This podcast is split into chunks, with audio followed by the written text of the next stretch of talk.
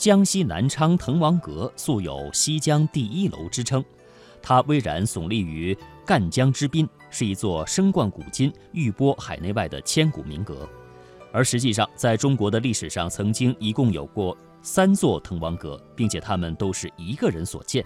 只不过人们对修建阁楼的主这个主人呢是知之甚少，他就是唐高祖李渊最小的儿子唐太宗李世民的亲弟弟滕王李元婴。今天名师开讲，我们依然为大家请到的是主要从事词学与文学地理学研究的广州大学曾大兴教授。下面的时间，让我们聆听他为我们讲述的滕王三建滕王阁。在上一集呢，我提到一个问题，就是杜甫啊有没有登上滕王阁的问题。可能有朋友会说啊，只听说王勃登上过滕王阁。没有听说过杜甫也登上过滕王阁。我在这里要回答的是，杜甫确实登过滕王阁，但是杜甫登的这个滕王阁不是江西南昌的滕王阁，而是四川阆中的滕王阁。在中国啊，曾经有过。三个滕王阁，一个在山东的滕州，一个在江西的南昌，还有一个就在四川的阆中。这三个滕王阁都是同一个人所建，这个人就是滕王李元婴。那么，滕王李元婴究竟是一个什么样的人呢？他为什么要建三个滕王阁呢？滕王李元婴啊，是唐高祖李渊的第二十二个儿子，也是李渊的最小的儿子，也是唐太宗李世民的最小的弟弟，也是唐高宗李治的最小的叔叔。唐太宗贞观十三年，就是公元六百三十九年，李元婴被封于滕县，称滕王。李元婴在唐太宗贞观十三年的时候受封为滕王，在贞观十五年的时候呢，实封八百户。受荆州刺史。据《旧唐书》和《新唐书》等官修史书的记载，滕王李元婴呢，在荆州的表现是不大好的。他的主要问题是什么呢？就是骄奢放纵，不守规矩。为此，唐高宗，也就是他的侄儿子啊。唐高宗皇帝李治曾经给他写过一封信，对他加以诫勉，说你在荆州骄奢放纵，不守规矩，本来是要处分你的，朕念你是自清骨肉，暂时不处分你，是吧？人之有过，贵在能改，希望你能够悔过。那么，滕王李元婴在滕州的表现又怎么样呢？史书上没有记载，唐高宗的这一封信也没有提到他在滕州的表现，所以他在滕州究竟做了一些什么，我们不是很清楚。但是有一点是可以肯定的，就是他在滕州建了一座滕王阁。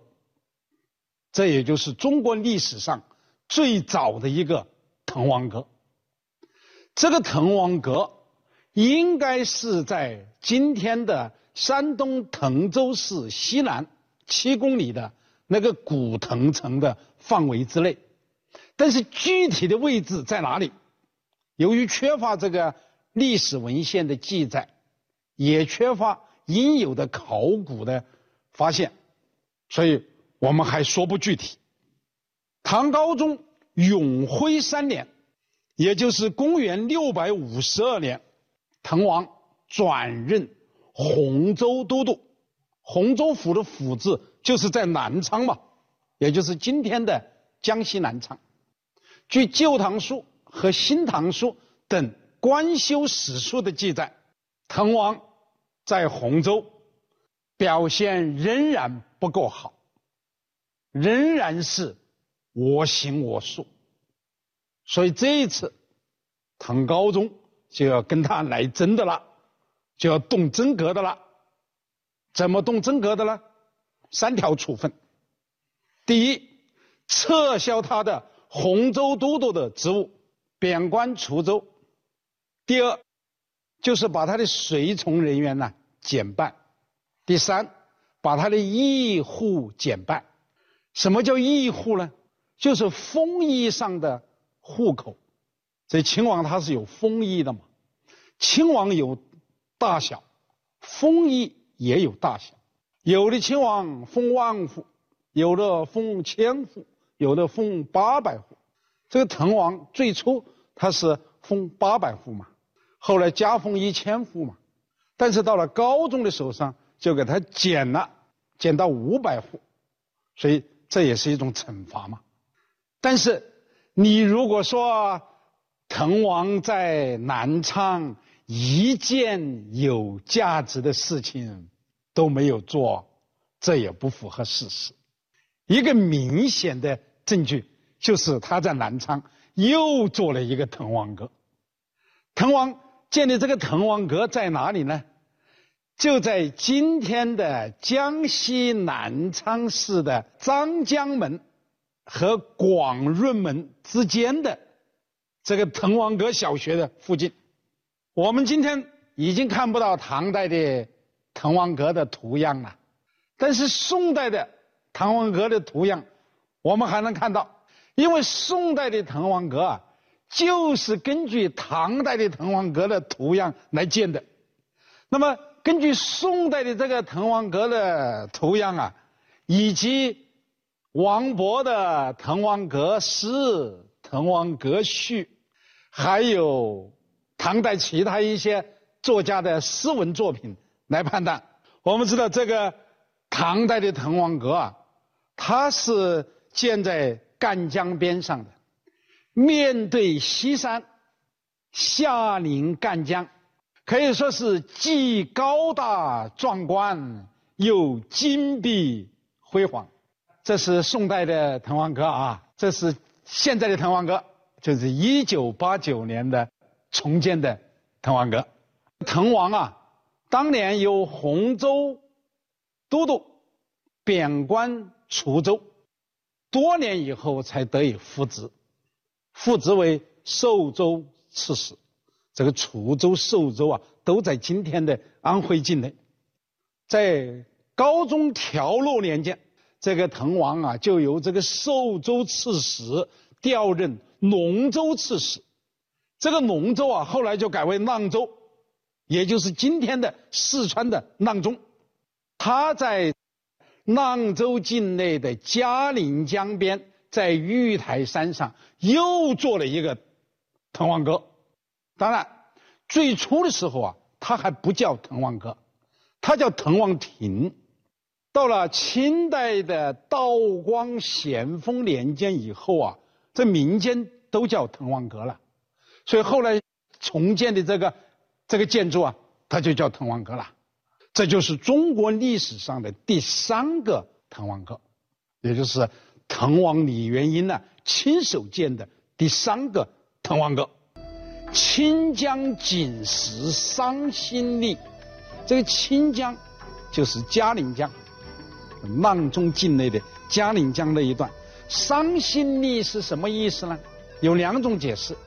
一种解释啊，是说啊，杜甫啊看到嘉陵江的这个美丽的鹅卵石啊，就想起了中原，就很伤心，这叫伤心历。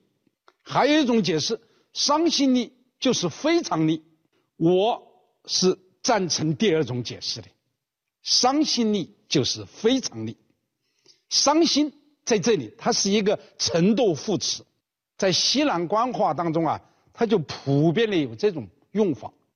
杜甫用伤心力来形容嘉陵江的彩色的鹅卵石，就像他说“阆中盛世可长断”一样，这都是把阆中人的美景呢形容到极致，形容到极致，所以就给读者留下了深刻的印象。这是这首诗有名的第一个原因。这首诗之所以有名的第二个原因，就是我们要讲的这个问题，就涉及到对滕王的评价。请大家再看，这里面还有这样两句：“人到于今歌出没，来有此地不知还。”这两句，这个“牧”啊，就是周牧；“出没”就是出任龙州刺史。后来，这个龙州由于避唐玄宗李隆基之讳，改名为阆州。那出没就是出任为阆州。就是今天的阆中这个地方的最高行政长官。那么关于这两句啊，历来就有两种不同的意见。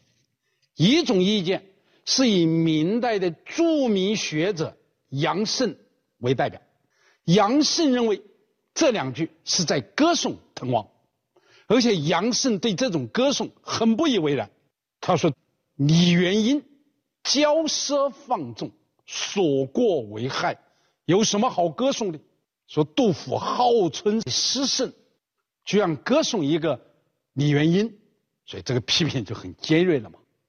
那么第二种意见就是以清代的著名学者裘兆敖为代表，这是杜甫研究专家，他就为杜甫辩护，他说这两句不是在歌颂李元婴，是在讽刺李元婴，所以这两种意见很有代表性。我认为这两句诗。既不是在歌颂李元婴，也不是在讽刺李元婴，而是另有深意。什么深意呢？就是怀古伤今，或者说伤今怀古。为什么说这两句是怀古伤今呢？我们不妨看一看《滕王亭子》的第二首，因为《滕王亭子》它是两首诗嘛，它是一个整体嘛，所以我们不能孤立的看某一首诗当中的。某一两句要把它完整的来看，你看啊，《滕王亭子·其二》：寂寞春山路，君王不复行。古墙有竹色，虚阁自松声。鸟雀荒村暮，云霞过客情。上思歌吹入，千骑拥离津。通过这首诗，我们就不难发现，杜甫。当年登上这个滕王亭的时候，这个滕王亭呢，其实是很荒凉、很落寞的。山路呢是寂寞的山路，是吧？村庄呢是废弃的村庄，楼阁呢是虚无一人的楼阁。诗人这个耳朵所听到的是什么呢？是自言自语的松声、松涛，还有。自言自语的鸟声，楼上楼下再无别人，就是诗人一个人，更看不到滕王的影子。他只是看着天上飘着的云霞啊，所以就令他想起了滕王当年打着旗幡、前呼后拥的登上滕王亭的情景。只是听着呃村里的鸟叫声呢。让他想起了当年的滕王亭子的那种响彻云霄的歌声和器乐的演奏声，因此，我们上面讲的那首《滕王亭子》的后面两句啊，“人到于今歌出没，来有此地不自还”，那就不难理解了。所谓“人到于今歌出没”。它不是歌颂滕王，不是笼统的歌颂滕王这个人，他是肯定滕王建亭这个事实。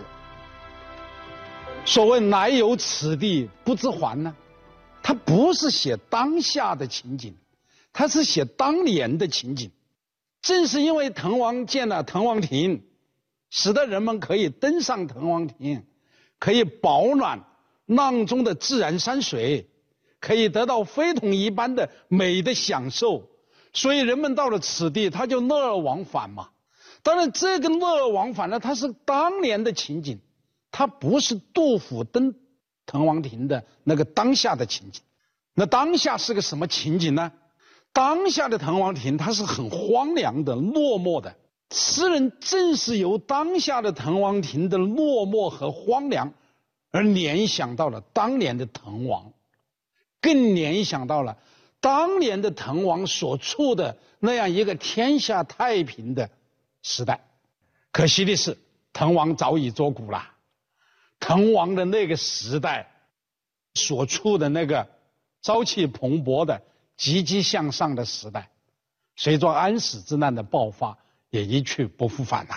那么，杜甫当下所处的这个呃时代呢，正在动乱当中，自己什么时候才能见到往日的那个陈平的时代呢？所以说，这首诗啊，它就包含了一种浓重的伤筋怀古之感，包含了浓重的沧桑之感。正是这种。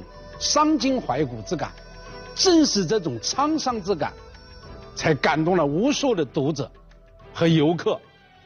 所以我们说，同样是登高作赋，同样是抒情言志，杜甫的《滕王亭子》所抒发的就是这种伤今怀古之感，他与王勃的《滕王阁序》所抒发的那种用世之志。可以说是各有千秋。